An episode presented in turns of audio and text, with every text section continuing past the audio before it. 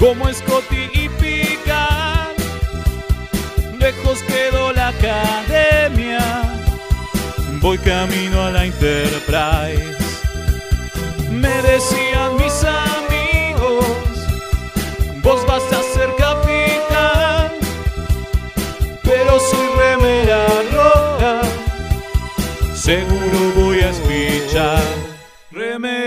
Remeras rojas, remeras rojas, con esa facha donde van. Voy con rumbo a nuevos mundos y un vulcano me sigue atrás. Tírale un phaser, tírale un phaser, o ese Klingon lo va a matar. Si le disparan o lo lastiman, el dogma y lo curará. Tengo mi remera roja, voy camino a la Enterprise. La misión es peligrosa, ya me empieza a no gustar. No, no, no, no, no, no. Al final me dio cagazo y no fui a explorar. Me quedé haciendo radio y mandé a Kirk a cagar.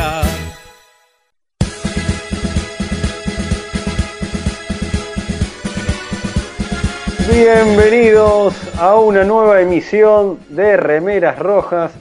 Seguimos en cuarentena, transmitiendo desde Argentina para todo el universo, los mundos paralelos, lo- lo- no sé, lo que se te ocurra cósmico. Eh, hoy me toca capitanear a mí, así que muy probablemente vaya en mi ronda y me cruce con alguna anomalía este, temporal y me termine despertando en otra realidad donde no hay cuarentena, eh, vive Perón, no sé, ese tipo de cosas. Ese tipo de. Fede, eh, Fede tiene pelo, Mael es flaco. Estamos muy rubia. Claro, pero Fede estaría en cana por ahí en esa realidad. Bueno, pero eso es como ahora, básicamente. Bueno, vamos, vamos a pasar a presentar a la tripulación que me acompaña en esta locura radial sobre Star Trek. Bueno, eh, mi nombre es el capitán designado Rubio y por ahí, no sé, por alguna izquierda, derecha, adelante, al frente, abajo, no sé, en algún lado está el Alférez Velasco. ¿Está? Estoy, estoy. ¿Cómo le va? Ahí está. Fede, ¿Cómo le va? Ahí está, ahí está, ahí está. Bueno, y por otro lado también tenemos al alférez Mael. ¿Está presente? Ponele, sí, presente, futuro, pasado, no sé. Todo. Algo. Todo, Todo todo. es muy complicado hoy. Todo es muy complicado. Eso es muy es lineal. pensamiento lineal del tiempo. Sí, sí, sí. Nos da mucho dolor de cabeza, hay que tomar mucho café. Y también la tenemos al alférez Kim. Sí, acá andamos. Por ahora, mientras las líneas temporales no se vuelvan a escribir y me borren de la eternidad. Estamos Qué bárbaro. Qué bárbaro. Y bueno, y hoy nos está operando el almirante Pablo, así que vamos a tratar de hacer las cosas bien porque es el líder supremo de Mixtape Radio. Así que este, vamos a tratar de, de hacer las cosas lo mejor posible. Eh, bueno, hoy tenemos un programón, mentira, pero bueno, siempre decimos lo mismo y hacemos el mismo chiste, ya la gente está aburrida. Pero el público Quizás alguno se lo cree. Vos siempre pensás que quizás alguno se lo cree. Claro, puede ser, puede ser. Pero hoy medio es un hito porque tenemos un, eh, un capítulo dedicado a un personaje muy particular. Este, algún día te- ya venimos gestando, tenemos que hacer el, todo el, el episodio de Remera dedicado a ese personaje. Pero bueno, porque hoy es la última vez que hablamos sobre la temática de la semana que es eh, dobles vida, ¿no? ¿Era así? O Doble vida. Sí, Doble doble vida. vida. Doble vida. Hoy cerramos, cerramos la, la temática con un capítulo de Bochacher, ¿no? Sí. Sí. Capítulo non sequitur o como poronga se diga. Non sequitur, qué sé yo, como sea. Nos hacemos los locos con el latín. Claro. Exacto, exacto. Es uno de los, de los capítulos en latín. Ese, claro, ese capítulo donde King se despierta en la Tierra y todo cambió. Bueno, ahí estaremos hablando del capítulo de la semana. Y además tenemos una deuda, ¿no? Vamos a cumplir una promesa de hace un montón. ¿Es cierto esto? Sí, Sí. sí, sí. Hoy vamos a saldar una deuda ahí que, que teníamos pendiente.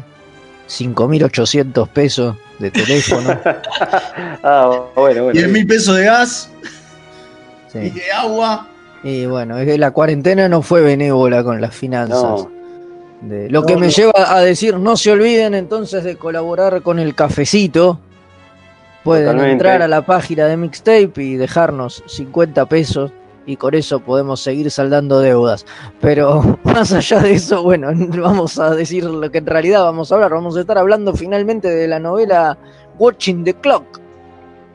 ¿No, No. es así? Sí, totalmente. Por fin. Esa, esa donde se sabe por fin quién es eh, la, La sombra de Enterprise, que tantas cosas, entre muchísimas otras cosas, ¿no? Porque es una, una novela bastante intrincada. Decime que es Archer, malvado. No. no, mejor no me digas, no me digas. No, lo vamos a dejar para el final, eso, lo vamos a revelar al final, al final de todo, vamos a contar Bueno, finalmente que es. No esperen, no esperen sorprenderse ni grandes revelaciones, eh, pero bueno, nada, Che, pero que cambiando, lo que hay. cambiando de Sí. tema, para los que quieran comunicarse con nosotros, ¿dónde nos pueden llamar? ¿Ustedes se acuerdan? No, ni en pedo, el que sabe el teléfono sos vos, ya sabés. que Siempre nos pasa así. lo mismo, maestro. Sí, ¿Para Y qué bueno, preguntas por si eso- vos lo tenés ahí escrito? Bueno, dale, a ver. Bueno, acá me lo dejó para que lo lea yo, porque no tiene ganas de leerlo él. Eh, nos pueden mandar mensajes por WhatsApp al 54911 4477 3220. Repito, más 54911 4477 3220. Ahí como de costumbre, nos dejan sus whatsappitos, sus insultitos y demás. Eh, ya tenemos un mensaje. Ya tenemos un mensaje. Bueno, El. Capitán London dice: eh, Los saludos de Capitán London desde la USS. Si no termina esta cuarentena, me pego un tiro. Estoy, no. mira- estoy mirando una vez más la última temporada de DC9. Se me pianta un lagrimón por Ay. cada capítulo. Yo soy fanático de Redux, debe ser el único junto con Federico. Vengan de a uno, dice. Si te la bancaras, iríamos de a varios. Ah, les dejé un cafecito para cada uno. Gracias, Bravo. Un abrazo. Gracias. Vamos que cuando se termine este loop infinito sale una gran pizza trek con orégano vulcano. Ojo, puede ser. Sí, Eso Totalmente, totalmente. La pizza Trek la habíamos prometido hace como ocho, ocho meses. Y sí, para el nada, 17 cayó, de la, uno. cayó, la cayó la cuar- cayó la cuarentena y nos cagó todos los planes. Pero calculo que va a estar ahí entre las prioridades en cuanto, en cuanto podamos volver a juntarnos un montón bajo el mismo techo, sin riesgo de morir como moscas. Por favor. eh, volverá, volverá la pizza Trek y haremos Sí, pizza, pizza y Fernet para todo el mundo. También dice que va a llorar, que por fin hablamos de la sombra de Enterprise, que lo viene esperando hace mucho. Bueno, Sí, te vas a sentir totalmente defraudado. Totalmente Pero no importa. No, no- no- no- no- no es culpa nuestra, es culpa del que escribió la, la novela. Sépalo, sépalo. Sépanlo. Tenemos, ¿Qué más tenemos? Tenemos un eventito, ¿no? Sí.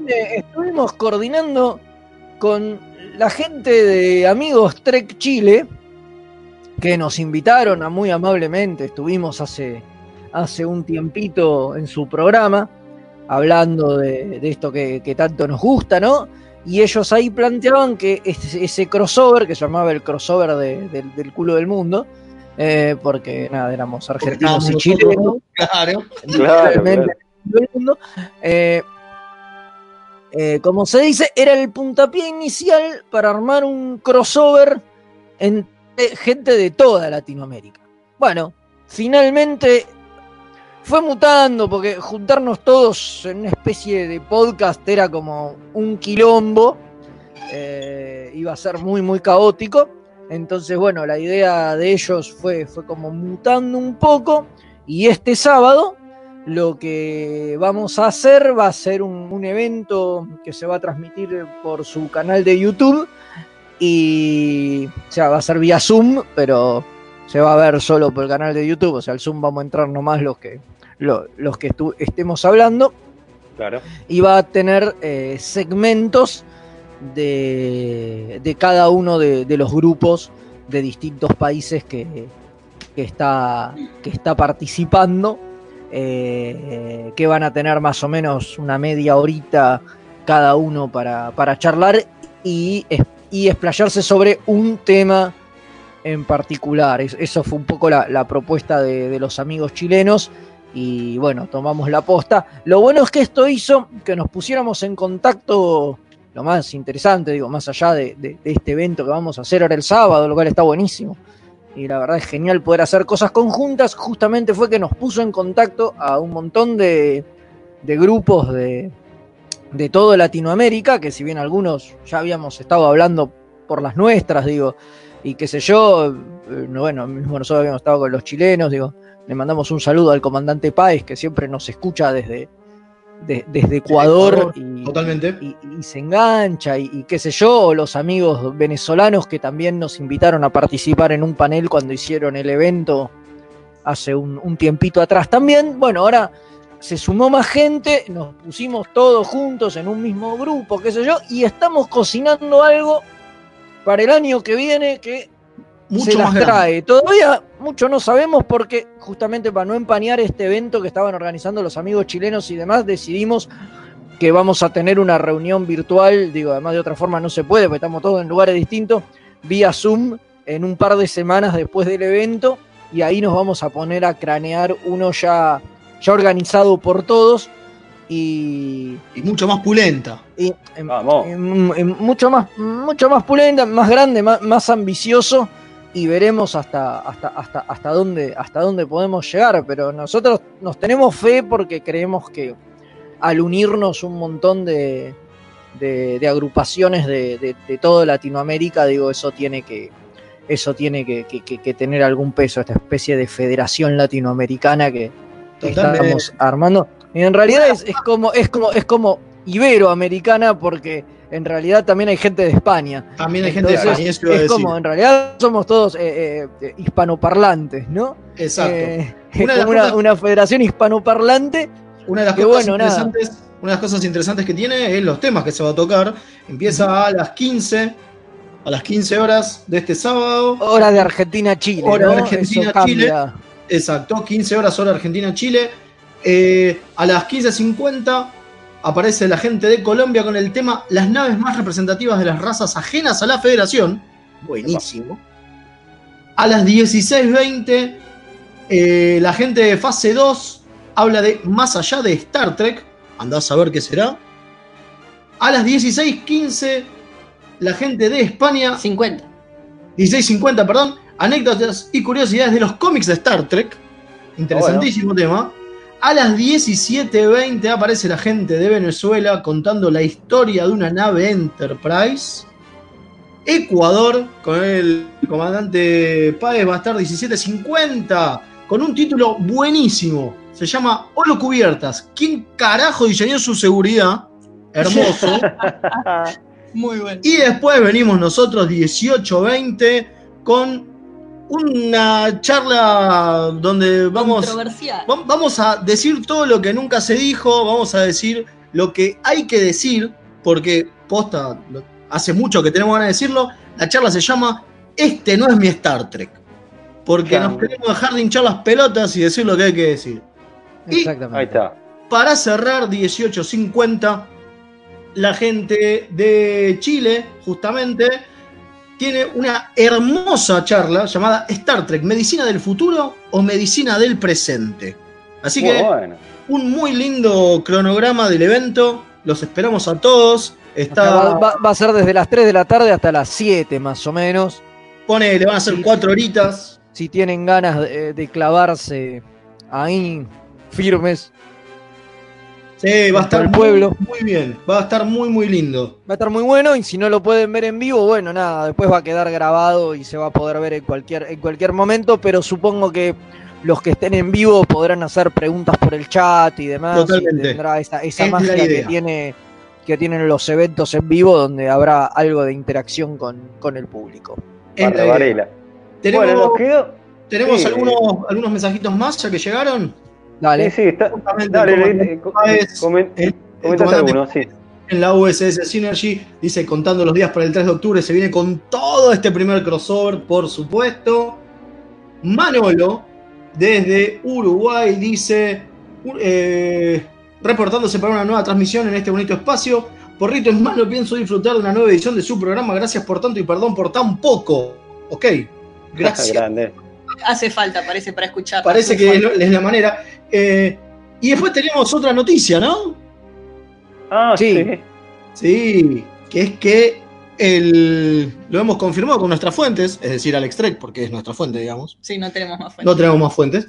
Eh, el señor, un señor llamado Mo Calaf, que vive en Canadá, ha mostrado por sus redes un hermoso cartel pasando por este, el estudio donde supuestamente se graba eh, Discovery, la cuarta temporada, donde dice la entrada para Discovery es para allá.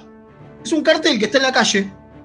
Claro. Para, señalar Para, que, para señalizar y que la gente no, no se pierdan lo- los actores cuando lleguen. O sea que esto significa que arrancó La filmación de la cuarta temporada. la filmación de la cuarta temporada. Para todos los que pensaban que no, Discovery no va más, ya la cancelan, esto se termina, no, señores. Estaba Bueno. confirmado ya hasta la quinta temporada y bueno, arrancó la, la filmación de, de la cuarta un cacho antes del estreno de la, de la De la tercera, que bueno, sabemos que, que tuvo miles de demoras producto de la, de la, de la cuarentena.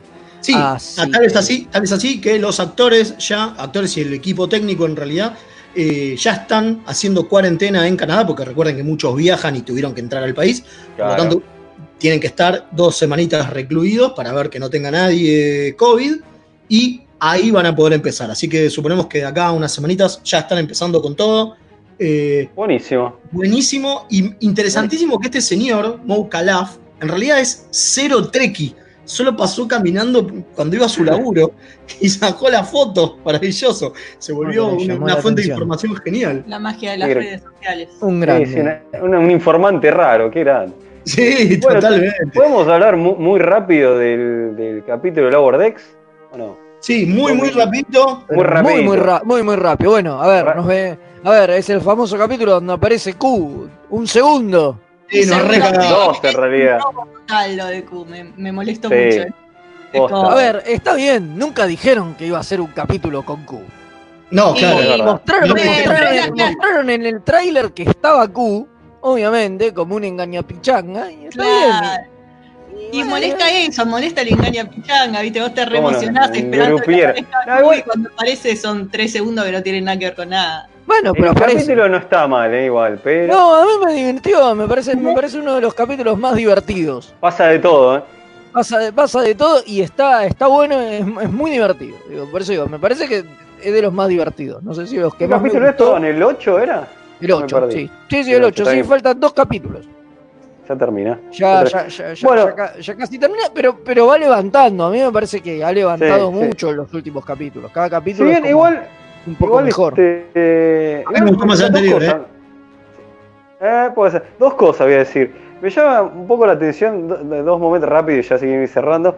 Eh, uno, que haya haters de, de Lower Decks, porque me parece que parodiar a la serie, la verdad que, bueno, no sé, es un poco raro.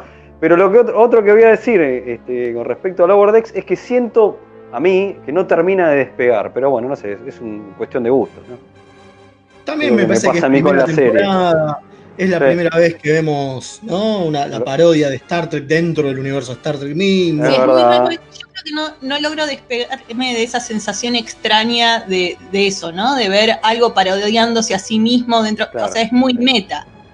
Si- si Eh, bien- claro, si bien no estoy sí, acostumbrado claro. a ver la parodia de Star Trek desde otros medios, otras verdad, cosas que verdad, parodian Star Trek, pero que par- Hacen- Star Trek se parodia a sí mismo resulta Es raro. raro. No digo que está mal, digo que resulta raro y cuesta ajustarse a eso. Tiran un chiste de subrosa, o sea, acá, eso lo siento como que es muy interno y a la vez, no sé, es como raro, es un producto que, no, no, no sé, es raro lo Bordex, pero bueno. No, a mí igual- me parece que es un producto muy apuntado a los fans. No, en eso no hay de Star duda. Trek, ¿no? Me parece que, que No hay muchas referencias internas, digo. Es que Eh, yo creo que si no sos fan no lo entendés. No, No, entendés seguro te, te quedás, a- te, te quedás a- afuera de, de- de la mitad. Y el problema de, de no despegar y de que falta desarrollo y qué sé yo. Y es una serie humorística con muchos personajes y que duran los capítulos 20 minutos. Es verdad. Ujú. Es muy difícil. No, no, no hay prácticamente de- desarrollo. Además, tiene lo que todos los fans de Star Trek aman, la famosa estructura episódica. es verdad, es verdad. es verdad. Digo, entonces si vos tenés esa estructura de episodio, el episodio empieza y termina y al final todo queda igual. Y luego sigue explota igual. eso al máximo. O Sí, sea, no hay un que- avance de personaje ínfimo ni nada, digo. ¿Hay desarrollo? Sí hay desarrollo. que Conocemos. los hace repetitivos los chistes. O sea, en cierta forma. ¿Vieron eh, la las últimas temporadas de Friends cuando vos ya estabas harto de que, güey, sí, el mismo chiste de Ross todo el tiempo, el mismo chiste Sí, de sí, Joey? sí, entiendo, entiendo. Claro. Bueno, es como que acá vamos ocho capítulos y ya medio me cansé un poquito de que me hagan el mismo chiste con cada uno de los personajes. Pero Pero bueno, bueno. hay que ver cómo sigue. Sí, hay que ver cómo sigue, porque Igual sí, una diferencia entre estos dos últimos y los estos dos últimos cambiaron mucho la di- dinámica y mejoró bastante, así que esperemos Sí. a- Sí, A sí, ver. coincido, coincido. Así que, este, bueno, ¿hay mensaje o tanda? Hay un mensajito de audio, a ver si el almirante lo pone. A ver. Aquí Antonio Ibáñez. ¿El cual prefieren a Spock o a Data? Uy, Antonio, qué problema. Primero, gracias por las preguntas de siempre de todos los programas. Eh, yo no puedo conmigo mismo y es Spock, perdón. Y Spock es Spock. Igual, pero pasa que data es data, no sé, bueno, no sé. No, no ¿Y ¿No me podemos quedarnos con los dos a la final? Sí, ¿por qué Es tenemos que verdad. elegir? Eso. no, es muy sencillo. Odo. Así que bueno. Re- René, vamos a la tanda, ¿no? Ah, pará, tenemos un saludito más. Acá el padre de No, Antonia. así, acá saludo desde Chile, el capitán Cristian Ibáñez, presentándose al servicio. Se mantiene la campaña Kim Consejera hablando de Q. ¿Qué les sobra? ¿Qué les parecen las novelas sobre Q? Yo personalmente no leí ninguna, tengo varias en lista, que es una de las de, de lo, de lo que vamos a hablar en algún momento cuando las termine, pero no, no leí ninguna. Así que vamos a ver qué onda. Totalmente, totalmente. Este, bueno, ¿les parece? Vamos a la tanda y volvemos con el capítulo de la semana. Dale, vamos Cuando quiera pues. el almirante.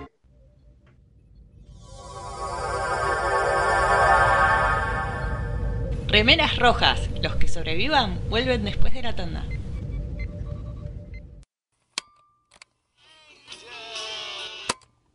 Estás escuchando Mixtape Radio.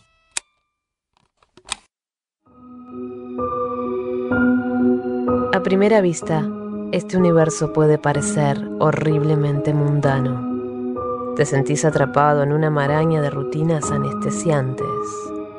Poco a poco, el indescriptible horror del tedio te asfixia. Por suerte, existen héroes que pueden rescatarte. Un grupo de aventureros decidido arriesgarlo todo. Su integridad física y mental es secundaria a su deseo de hacer el bien. Pero por encima de todo, se atreven a hacer las preguntas existenciales que nadie más se atreve a hacer. ¿De quién será hija Rey? Para mí que es descendiente de Palpatine. Ah, no. Para mí es la tercera hermana trilliza Skywalker. La deben haber guardado una cámara criogénica hasta que, bueno, pintó. Ustedes son unos ridículos. Es obvio que es hija de Miss Windu. Lo malo es que no son los del podcast que les vamos a pedir que escuchen. Se van a tener que conformar con Perdidos en el Éter. Un programa dedicado a los cómics, la ciencia ficción, los juegos de rol y otros temas ñoños, porque nosotros seremos extraños, pero no tanto como este mundo. Pueden escuchar Perdidos en el Éter en radioether.tk o. Esto es iVox con i latina b corta w x. Advertencia, no nos hacemos responsables por deseos incrementados de consumir nerdeces o síntomas tales como saber más sobre cosas que solo son útiles para jugar a trivia.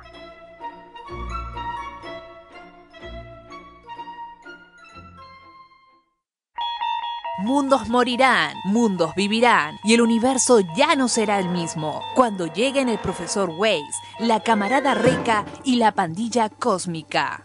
Desde la quinta dimensión. Cómics, series, películas, humor absurdo y mucho más de frikis para frikis. Miércoles 21 hora por mixtaperadio.com.ar. ¡Ay, qué interesante, March! Cuéntamelo todo. Cine, música, anime, fichines, información y toda la cultura nerda en un solo programa. ¡Qué pesadas! Miércoles de 11 a 13 por mixtaperadio.com.ar. Se van a poner intensas. Toda la oscuridad de la noche al mediodía de Mixtape Radio. Midnight Madness. Porque en algún lugar del mundo es medianoche. Mixtaperadio.com.ar Incoming transmission. Acá hay espía romulano, viejo. Acá Sí, el pendejo sí, nos sí, está sí, metiendo nos el están- perro. Nos están espiando, lo- los romulanos ya vinieron con la sonda rectal que están viendo a quién le hacen el hisopado. Remeras rojas, llevando la cuarentena a otro nivel.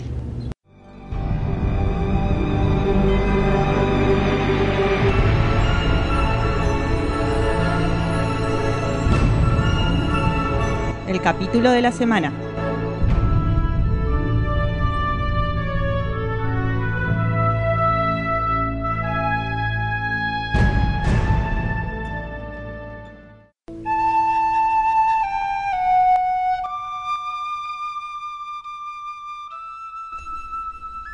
Y aquí continuamos con Remeras Rojas y sí, nos metemos con el capítulo de la semana, el último de esta temática doble vida.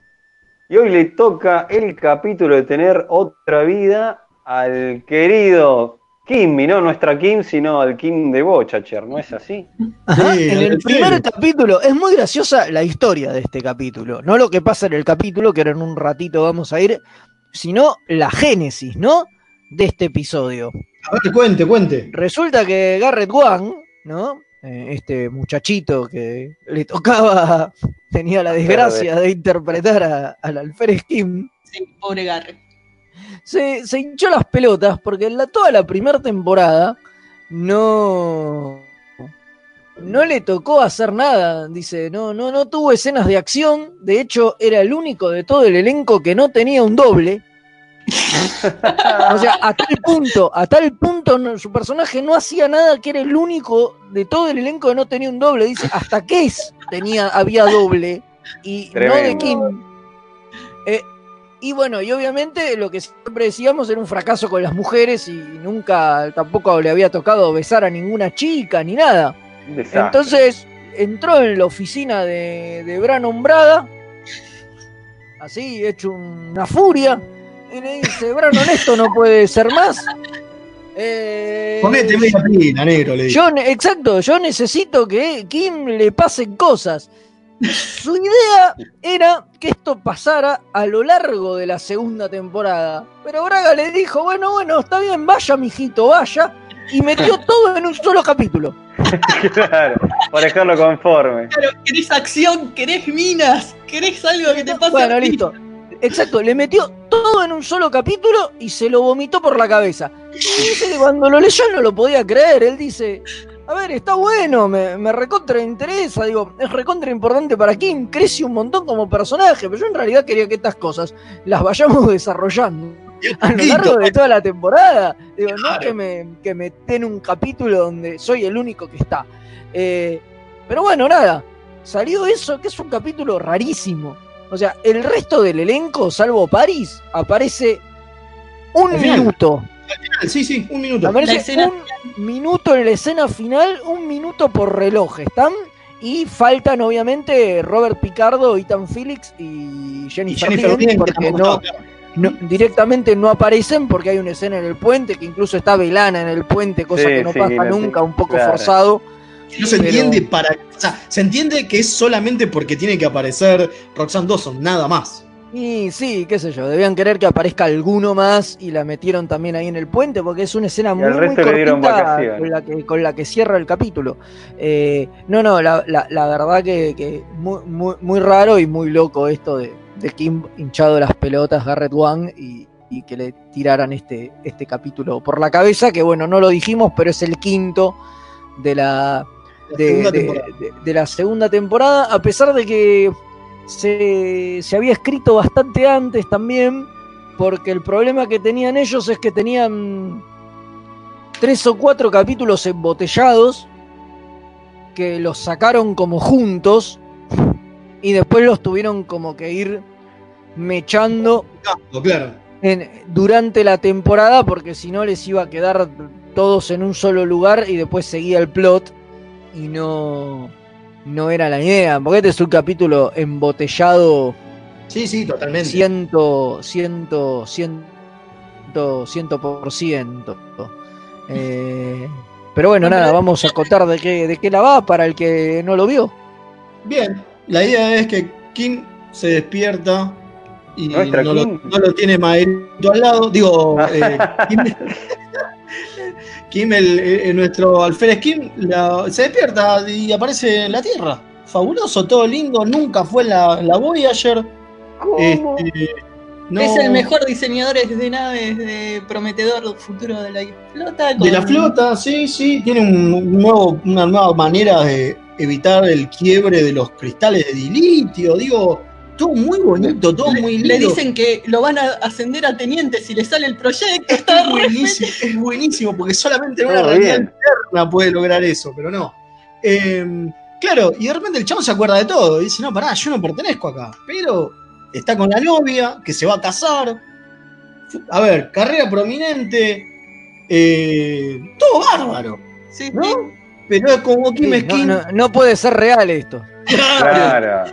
Bueno, me gustó que a pesar Yo de soy que. Kim, esto no puede ser real. Tendría que haber dicho él, ¿no? Bueno, pero me gustó mucho la manera que tiene de. Viste que habíamos dicho en su momento cuando hablamos de Inner Light que lo primero que dice Picard es. eh, Computadora, computadora, apague, apague el programa, ¿no? Apague el holograma. Ahora, el tema es.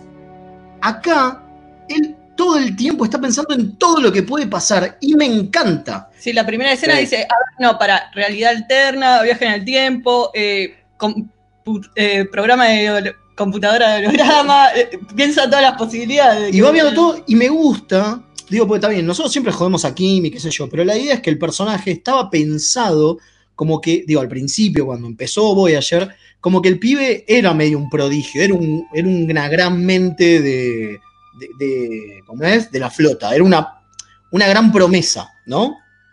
y me gusta que cuando lo analiza todo, es, pero recontra lógico el chabón.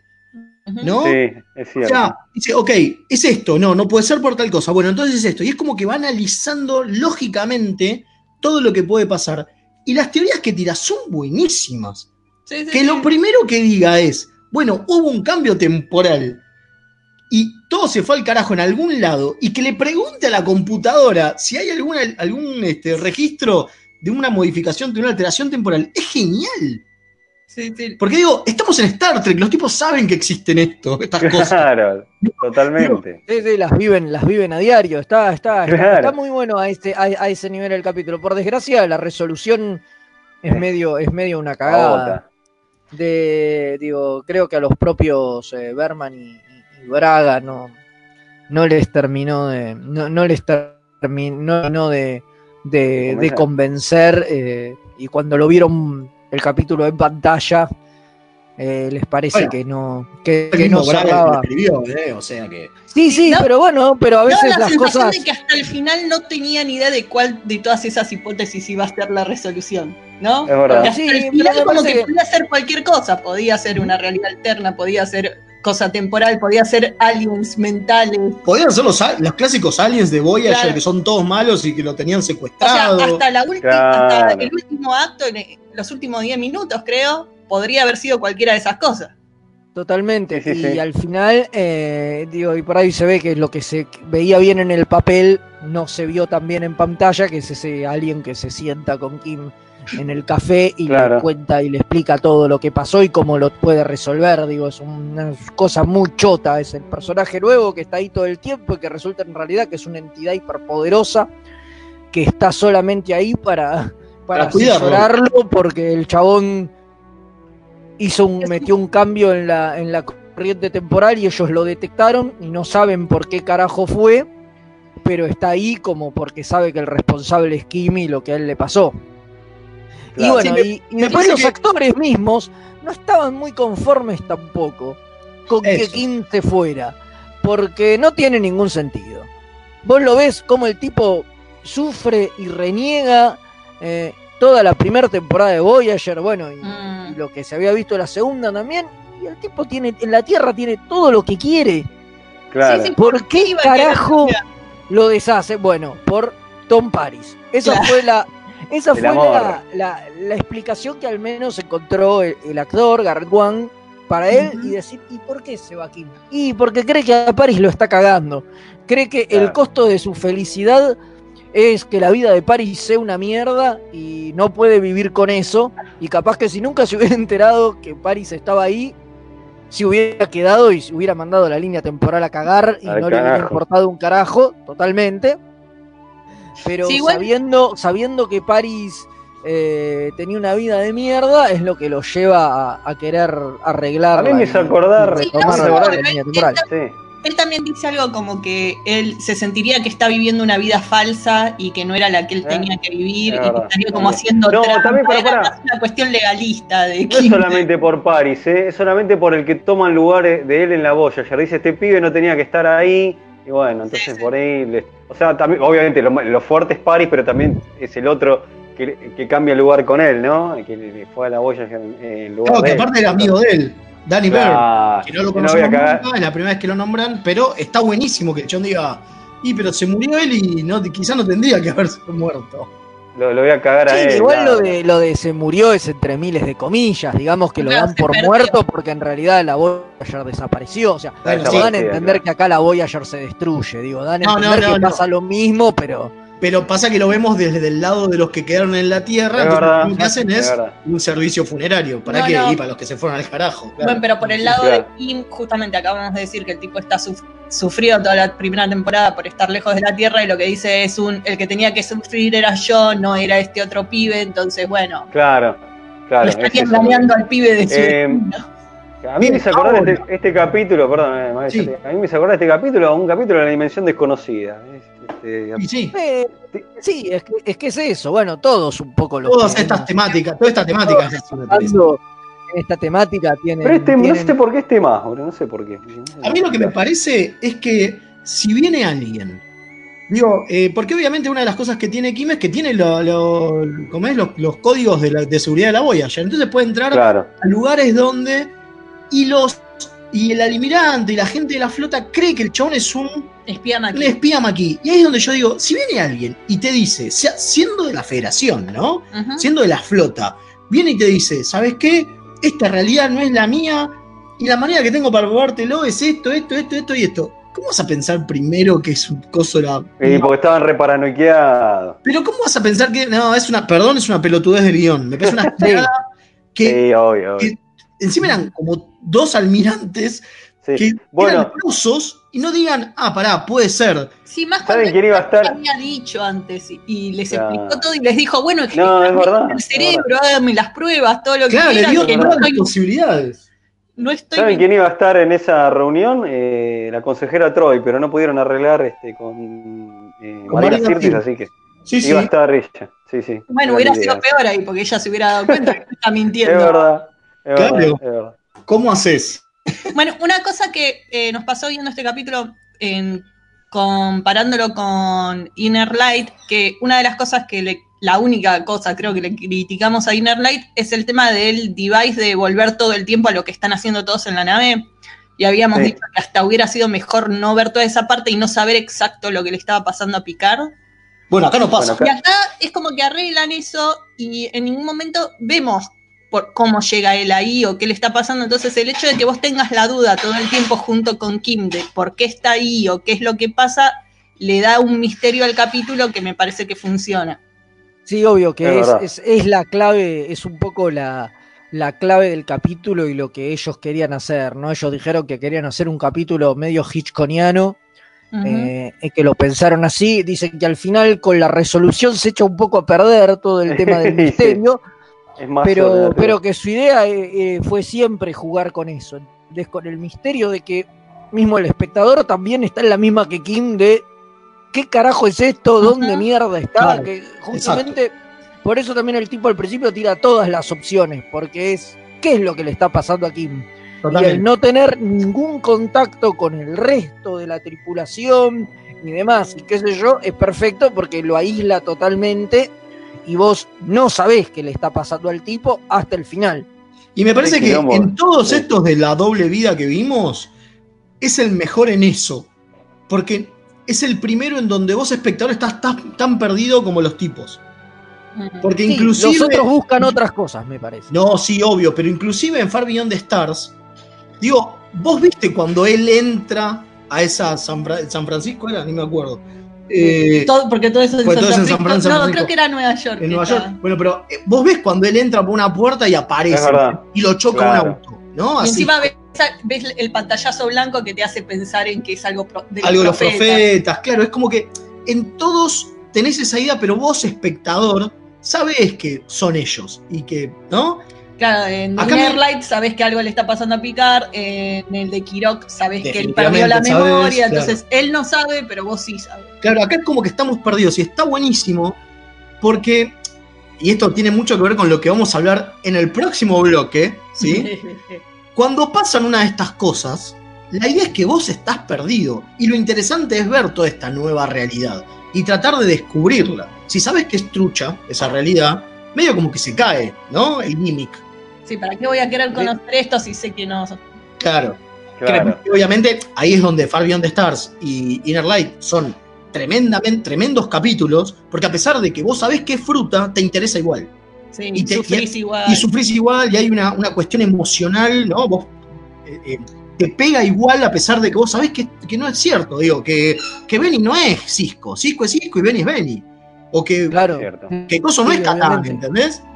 No está en Catán. Camin. Por eso no está en Catán. Eh, nunca estuvo en Catán el chabón, en, la- en el planeta. El chabón está en la, en la Enterprise. Bueno, me parece que obviamente los otros son capitulazos porque vos tenés una inversión emocional que igual la haces a pesar de, de saber que no. Acá es otra cosa, como dice Fede, es otro- la otra cosa que se busca y está buenísimo el no entender un carajo de qué, qué está pasando. Claro, bueno, y además. Kim es Kim, ¿no? Claro. Claro. Acá, a diferencia de otras veces, eh, Kim es Kim. Claro, exactamente. A pesar de que con los otros siempre hubo, digo, los anteriores doble vida, era al revés. Ah, tengo que Claro. decir que me encantó eh, la química con Paris y ese final cuando le dice te debo una, me- creo que es eh, lo que más me gustó del capítulo. Sí. La, amistad de ellos dos es tan bonita. Me encanta que el Es otro verdad. no quiera ayudar aún no conociéndolo porque lo convence. Es Es como que siempre bueno. están destinados a ser amigos. Se quiere, se quiere. lo- Una masa. Increíblemente, a pesar de ser un capítulo de Kim y de Voyager, que ya son dos como, ¿no? Eh, me gustó. Yo la pasé muy bien. Sí, A mí, sí, es un, sí. a mí es un capítulo que me gusta mucho, es de los que más lo me gusta de recordaba las, como- de las primeras temporadas. Sí, totalmente. Yo lo recordaba como un capítulo de esos especiales, de eso que. Porque te cambian todo el panorama y es divertido siempre ver otro tipo de acción que no sea la Voyager tratando de volver a casa y encontrándose Sí. Entonces, la verdad que. Por eso yo celebro este tipo de capítulos. Es así. Mejor capítulo todo, de ¿no? Kim, ¿eh? Definitivamente. Sí, sí, sí, sí. Bueno. ¿le parece Bueno. que vamos rápido a una, a una tandita? ¿Un dato? Sí.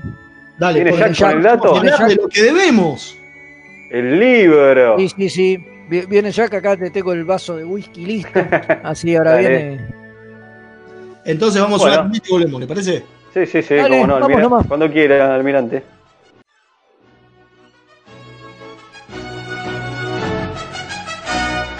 Remeras rojas. Es lo que hay. Todavía no aprendimos a rebobinar el internet. Mixtape Radio. Nueve Paneles es un sitio dedicado a deconstruir la historieta. Reseñas, informes y podcasts dedicados al medio. El podcast de nueve paneles.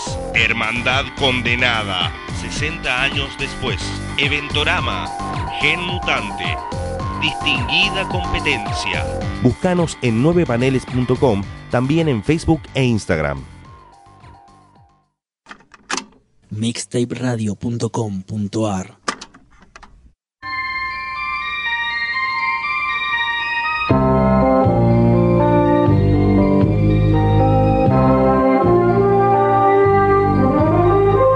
secuencia totalmente generada por una computadora en una película de Star Trek fue la escena del Genesis Device en Star Trek 2, La ira de Khan. La empresa que creó la secuencia pasó a ser Pixar.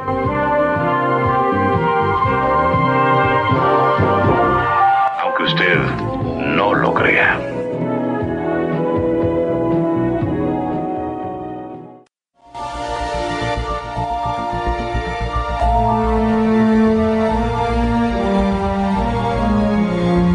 Trek.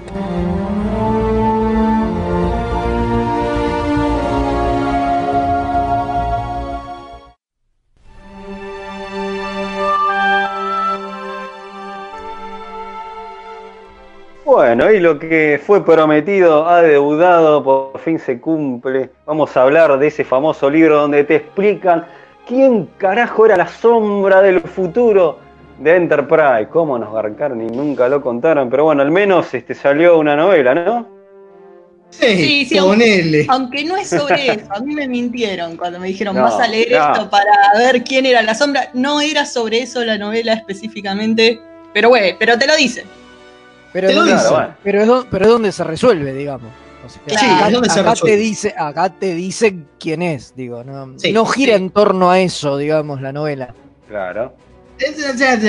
Sí, pero no, pero Sí, pero no. Claro. Es que en realidad la novela me parece que es una, un gran compendio de eh, material para aquel que quiera entender cómo ven desde adentro del universo Star Trek los cambios y los viajes en el tiempo. sí, es un, es un gran compendio de viajes temporales y de explicarte cómo es que funciona todo. Eh, Claro, porque es la primera novela, ¿no? Es la primera novela del departamento de vi- viajes temporales. Sí, el departamento de investigaciones temporales y se llama Watching the Clock, mirando el reloj. el escritor es Christopher Bennett.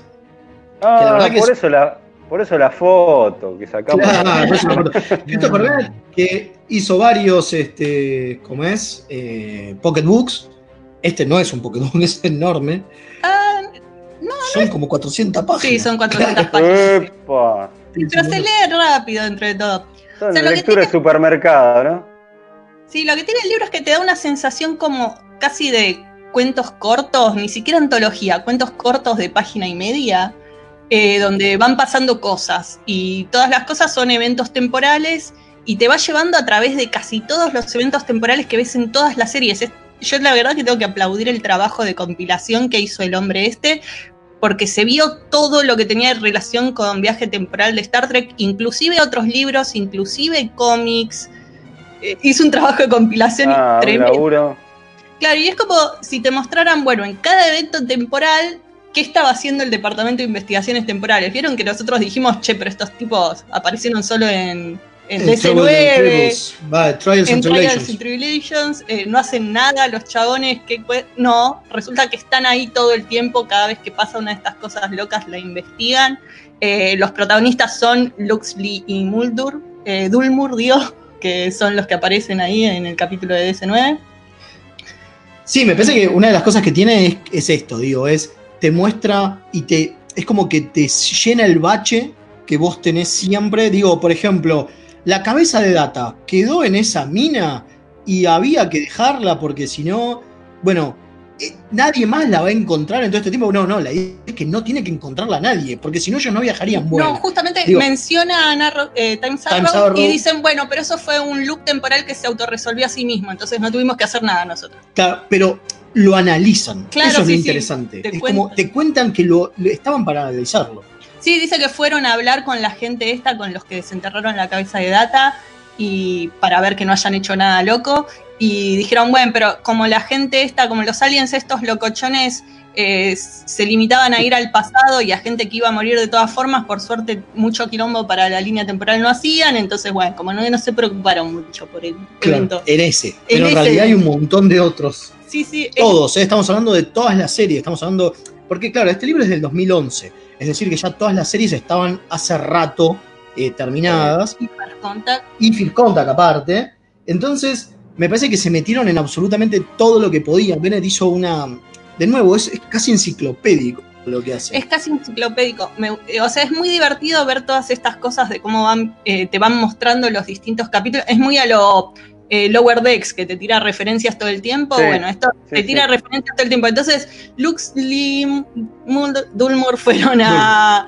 eh, de repente fueron a. ¿Se acuerdan el capítulo de Raiza donde Picard eh, conoce a Bash y tienen que. se encuentran con estos tipos del futuro que se tratan de chorear un artefacto? Sí. Bueno, la pregunta que un espectador se podría hacer es un, bueno, pero estos son viajeros temporales, fallaron acá, van a tratar de hacerlo de nuevo. Y sí, trataron de hacerlo de nuevo, cuenta el libro. Dicen, eh, los chabones estos, como la pifieron, Picard los paró, decidieron volver a una semana antes, Total, ya sabían dónde estaba el aparatito. que ya sabían dónde estaba el aparato, entonces se lo afanaban antes de que Picard llegara a Raiza. pero no pudieron porque estaban ahí esperando los Lux- Luxley y Dulmur y Ah. eh, porque les había avisado un agente temporal del siglo 31 de la agencia de Daniels. Eh, se les había aparecido y les dijo, vayan acá y paren a esta gente que va a hacer esto.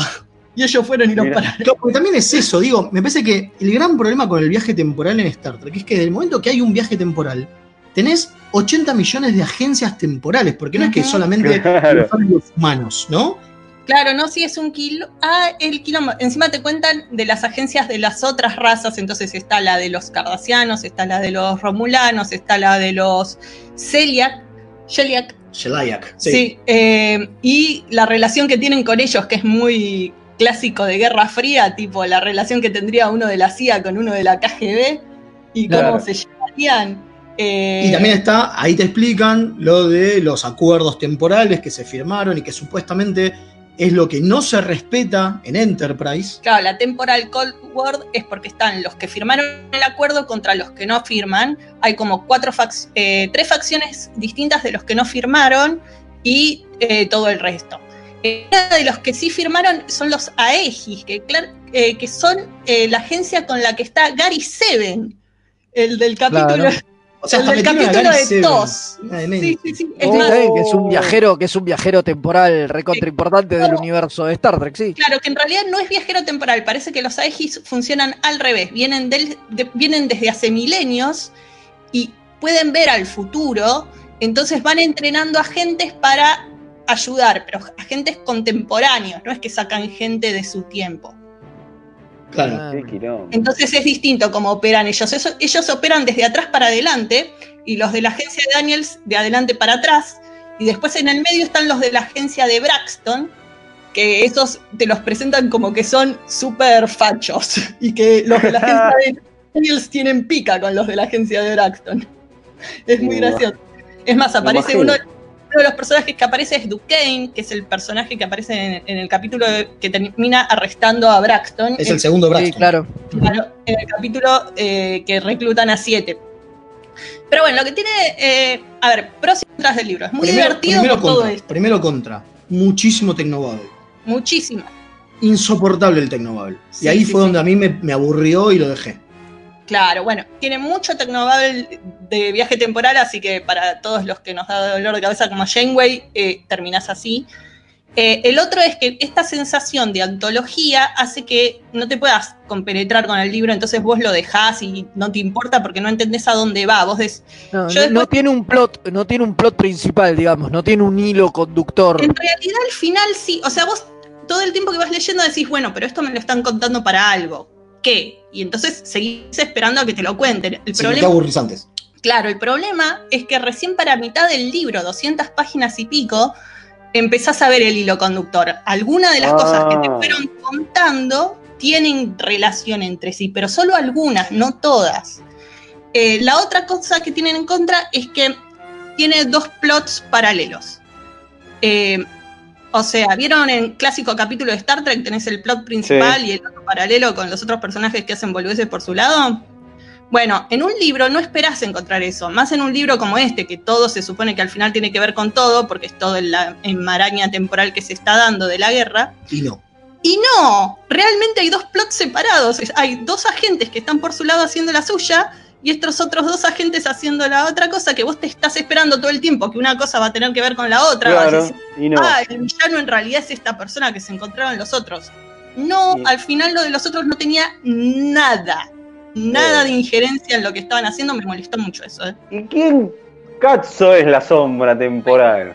King Katsu es la sombra temporal, acá vienen los spoilers. Bien, spoilers, vamos a dar tres segundos para que si no quieren escucharlo apaguen. Ya los di con toda esta introducción, así que spoilers. Y lo vamos a hacer rapidito. Bueno, esta es otra eh, contra que tiene el juego, el juego, el libro. Es que eh, al final se vuelve muy caricaturesco. Parece que estás viendo un programa de holodeck de caótica, de- al nivel de caricatura que se ponen Qué los bueno. villanos. No, no, posta, los villanos se ponen al nivel de ah, ah, ah, ah, ah. Es más, uno se hace ríe. Uno hasta se ríe en posta. O sea, eh, muy caricatura todo. Y al mejor, eh, a la mejor escena villano de Scooby-Doo traen a la sombra agarrada con capucha, le sacan la capucha y dice, bueno, y entonces la sombra era, y lo revelan. ¿Y quién era la sombra? ¿Era el ¿Quién señor es? Wilkins? No, no era. Era Archer. No. No era Archer, no era el Archer maligno de una cosa temporal alterna. No, ¿saben quién era? Era un tipo que tenía un, eh, un cabal de cosos genéticos que venía manipulando a la gente genéticamente, haciéndola aumentada a través de los siglos para generar su propia cosa de gente aumentada y controlar el mundo a los cosos nazis. Y era un tipo que en ningún momento te mencionan durante todo el libro. O sea, durante todo el libro vos tenés la duda de quién es la sombra. No te dan pistas de quién puede ser la sombra. Vos te podés imaginar nada más. Uno se imagina que por ahí tiene que ver con la mina mala del otro plot, porque tiene Claro. que tener algo que ver el otro plot. No. No. este tipo sale de la nada, no te dan ninguna pista para adivinarlo y no tiene nada que ver con nada que haya aparecido antes en ningún lado. Es O sea, bastante... es peor que Scooby-Doo, porque en Scooby-Doo, por lo Peor. general, cuando le sacan Claro. la máscara, es algún personaje choto que había Exacto. aparecido, por lo menos. No, es una mezcla, no, en Scooby-Doo tiene lo de la máscara, pero es una mezcla entre Scooby-Doo y Sherlock. ¿Vieron cuando Sherlock adivina cosas con cosas que vos jamás viste, entonces no tenías Sí. forma de adivinarlo vos? Sí. Eso. Eh, muy, No. muy Lo único interesante es que la sombra, sabemos, es la responsable, por ejemplo, de las, eh, la eugenesia en la Tierra. Ah, eso estuvo interesante. Metieron como que eh, estos, estos tipos vienen haciendo aumentados cada tanto. Entonces, los sulibanes eran aumentados sulibanes. Ahora empezaron a ser aumentados eh, romulanos. Y lo que suponen es que también los aumentados de la Tierra eran un experimento del tipo este. O sea, Khan y todos esos Sí. eran de Chabón también. A ver, en resumen, Bennett es un enfermo. Sabemos que, sabemos que tiene un montón de background. Sabemos también por las cosas, digo, él laburó mucho en, el- en el Starfleet, eh, Starfleet Corps of Engineers, los Sí. Pocketbooks. Menciona los libros. de- menciona los libros, eso. Lo que tiene también es como que mete en, en- en continuidad un montón de libros de los pocketbooks que él, que él hizo, como dije, él fue editor. Eh, también laburó en novelas de TOS, en novelas de, de la Titan, de la serie de Titán, de, de la nave de. Sí, sí, sí, de Riker. Es más, Riker y Troy aparecen en la Titán y aparece Worf al mando del Enterprise Totalmente. también. Digo, está recontra metido en continuidad. Y el chabón es un enfermo que la sabe toda. Ahora, la verdad que la historia eh, es medio cachuza. Sí, igual es divertida. Tengo que decir que es muy divertida. Eh, porque tiene momentos muy entretenidos. Hay un momento por el final donde están en un quilombo porque están en una estación espacial que está siendo atacada por todas las facciones espaciotemporales y todo. Y eh, se empieza a romper la realidad espaciotemporal. Entonces, de repente, eh, un cuarto está en otro espacio temporal que otro. En un momento tienen tres Duquesnes y se le van muriendo de a uno. Y Duquesne dice: Che, ya perdí dos vidas, paremos un cacho. Dice el tipo: Es muy divertida toda esa parte. La verdad que eh, eh, me encantó ese momento. Eh, los personajes de Luxley y Dulmur son preciosos. Me enamoré de los chabones, muy bien construidos y les agarras mucho cariño. Así que tiene, tiene sus ventajas. El libro es entretenido de leer, pero te tenés que bancar el paso ese de que van contando cosas aisladas durante más de la mitad del capítulo. Por ahí Bueno, el ¿cómo formato no, El libro, digo. no es el, no es el adecuado, ¿no? Por ahí en una novela se hace demasiado tedioso, tanta referencia y tanta Sí. cosa. Quizá funcionaría mejor, no sé, en una película, una serie. Totalmente. Sí. La película sería Eh, Hay una serie de estos tipos, me encantaría. Me- Y, ah, así. Ah, otra cosa para mencionar que, eh, como siempre decimos que Janeway es, es una genocida temporal, bueno, me encanta que traen el tema. Te muestran cuando vuelve Janeway y los chabones estos van y le hacen la entrevista de llegada y le dicen, usted hizo todo esto y le empiezan a tirar en cara todas las infracciones temporales que la mina se mandó, todas las veces que mató líneas temporales, la acusaron directamente de matar líneas temporales y de ser prácticamente una genocida, me encantó. Ahora el tema, y el chavo, y no la pueden arrestar, porque vienen los del futuro y le dicen, sí, no puedes arrestarla, porque lo que hizo era necesario y ahora la necesitamos suelta y haciendo las cosas que va a tener que hacer, así que no la pueden No. arrestar. Y el chabón entrega la placa y dice, esta agencia ya no representa por lo que estamos acá, que es proteger la, eh, la Integridad integridad del del, tiempo. del tiempo, son un asco, y entrega la placa y se va. Es buenísimo ese momento. Eh, perdón, pero lo tenía que comentar. Sí, solo ese momento. Bueno, No. ok. Eh, estamos recontra atrasados. Vamos rápido a las efemérides, ¿les parece? Sí, señor.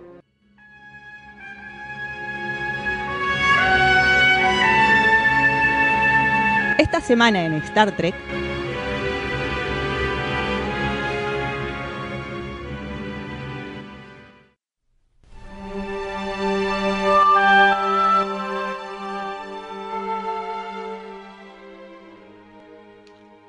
Bueno, vamos a las efemérides. Arranque usted. Alfred Mail. Sí, Perdón, tengo dos mensajitos rápidos que quiero A contar. ver, quiero, sí, sí. quiero decir. Hola, camaradas de Remeras Rojas, los saludo el Capitán Gachi, en cuarentena en la Estación Espacial Areco, escuchando el en vivo y deseándoles un excelente programa. Seguimos con la visionada de TOS, con muchos dobles de Kirk, seres omnipotentes, que es increíble cómo ya se olvidaron de que se enfrentaron a uno gracias al regreso al status quo. Y no puedo evitar tener presente, gracias a ustedes, la idea de que realmente hay algo entre Kirk y Spock, hasta las frases que dicen. Y sobre el Lower Decks, la recontrabanco. Y tenemos un segundo mensaje del eh, cadete Hilario de Córdoba. Dice: Empieza a sonar la flauta de picar y se me estruja el corazón. Sí, es A por eso que lo escuché. Ahí está. Quería decir esos dos mensajitos. Ahora sí, empezamos con las efemérides. 22 de septiembre 1966 se emite el segundo episodio piloto de Star Trek 2, Where No Man Has Gone Before, pero que se emite como el tercer episodio detrás de The Man Trap y Charlie X. En 23 de septiembre, el día después, pero de 1956, nace un maestro, un ídolo personal mío, el grande maestro, el Peter David. El Peter Sí. David. Dije, El no, Peter escritor de varias novelas trekkies y creador de la famosa serie de novelas New Frontier, en Star Trek, no obviamente, pero que es mucho más conocido por sus cómics como Hulk, Aquaman, Spider-Man 2099, Young Justice y Bocha, Bocha, pero Bocha más. Es Una, una bestia pluma muy prolífica, una bestia. Peter David, un capo, estuvo dos veces en la Argentina, las dos veces charlé con él, un maestro absoluto y lo queremos mucho, así que le Ya deseamos un feliz alguna- cumpleaños atrasado. Alguna novela ya agarraremos de él. De las de Sí. Sí, a full, son geniales. Eh, bueno, también un 23 de septiembre, pero en 1957, nace Rosalind Chao, la querida Keiko O'Brien de Star Trek TNG y DC9, y que hace poco la vimos en la live action de Mulan haciendo de la madre, ¿no? Sí, sí. Es verdad, es verdad. Bueno, mismo día, eh, 1959, nace Jason Alexander, que participó del capítulo Think Tank de Star Trek Voyager, que es el más conocido por su papel George Costanza Seinfeld. Sí, señor, es el insoportable George Costanza, un gran personaje. 25 de septiembre del año 2002 se estrena Carbon Creek, el episodio de Star Trek Enterprise que cuenta el verdadero primer contacto entre humanos y vulcanos. No, Un 26 de septiembre de 1932 nace Richard Herd, que en Star Trek Voyager hizo del almirante Paris, el padre de, de Tom, ¿no? Pero que es Sí. mucho más conocido por ser el comandante suprema de los visitantes en la invasión extraterrestre. Que eso me enteré hace poquito, me enteré cuando se murió, la verdad que ahí Sí. vi, la, vi la foto y dije, ah, mira, es el mismo tipo. Y usted. que aparte era miembro de la Enterprise Blues Band, ¿no? Ese grupo musical que tenía junto a Bon Armstrong, Casey Biggs, Steve Rankin, William Jones y Ronald B. Moore, y que suenan bárbaro. Si pueden, escúchenlos porque son unos genios. O absolutamente. eran, mejor dicho, porque la, band- la Enterprise Blues Band creo que se disolvió. Sí, ya por eso era, sí. Eh, se, se disolvió y hoy por hoy parte de ellos se forman parte del- de lo que es el Rat Pack y están Qué genial. junto con Max, eh, Max Rodenchik y, y demás haciendo otras cosas, pero también es buenísimo. Bueno, eh, mismo día, pero el 2001 se estrena el primer capítulo de Star Trek Enterprise. Una duda, ¿esa ¿era Broken Bone o no? Ahora Sí, se sí. No, Bow, Bow, Bow, Ah, yo no sé el arco quebrado. Claro, se me quebró el arco y arrancó Archer en su viaje. Bueno, ahí lo recordamos. El 27 de septiembre de 1932 nace Roger C. Carmel, que fue el primer Hardcore Fenton Harry Mod en Star Trek 2. 1954, el mismo día, nace Denise Okuda, cuyo nombre de soltera es Denise Tatwell y que cambió al casarse con Michael Okuda, obviamente, Maestra. artista escénica, coordinadora del, de video de Star Trek DC9, de Enterprise y las películas Generations y Nemesis, que junto con su marido son unas bestias hermosas y los amamos. Ponemos de pie. Bueno, 28 de septiembre del año 1987 se estrena hoy. Encuentro. Un día como hoy, exactamente, se encuentra, se, se estrena es el en- encuentro en Farpoint, el primer episodio de Star Trek TNG, haciendo que Star Trek vuelva a la televisión después de más de 13 años. Tremendo. Capítulo Hermoso momento. Hoy 32 años de, de TNG para que se sientan todos muy viejos. A los 35 rompemos todos si estamos. Totalmente, totalmente. Bueno, esto Bueno. creo que creo que ha sido todo. Sí. Los Ahora queremos viene. invitar el viernes porque vuelve Sí. qué pesadas acá iba a decir a la pantalla, pero no es la pantalla. Vuelve acá a, a Mixtape Radio, qué pesadas vuelven las chicas el viernes en su nuevo horario, viernes 21 horas. Sí, Así sí. que escúchenlas y ahora creo que atrás nuestro viene acá nomás eh, la orquídea negra de Madame Toulouse, que ya nos sí. está golpeando, nos está golpeando la puerta con, con un machete y el látigo. Porque que le te- bueno, estamos ah, entregando claro. un poco tarde. Pero bueno, nada. Exactamente. Pero nos gusta que nos machete. Sí, Eh. Así que este, quédense acá en Mixtape Radio que les dejamos el oído El caliente. aire, el aire caliente, sí, acuérdense el, aire- sábado el aire el caliente, sí, 3. como, Obvio, no, acuérdense el el el- caloventor el- somos. el Calaventor, el evento Trek, que arranca con, que no lo mencionamos, Star Trek este, Online, ¿no? Eh, Exactamente. Arranca a, la- a las 15 el sábado, estén ahí, firmes. eh, nosotros vamos a estar a las 6 de la tarde recién, pero bueno, nada. Si, a- si tienen el tiempo, aprovechen y quédense y escuchen todos los amigos que van a participar, que son toda gente muy copada y que sabe mucho. buenísimo. Bueno, todo, ¿no? Ya está. sí, todo. Así que gracias, Almirante, energice. Y si no, viajamos a otra realidad alternativa, esas cosas locas que pasan en Star Trek, no, nos viene a buscar la policía temporal. Este, seguiremos acá la semana que viene.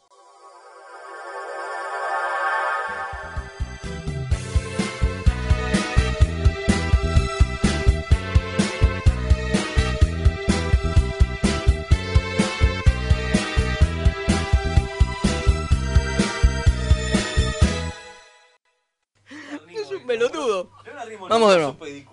Dale, vamos de nuevo.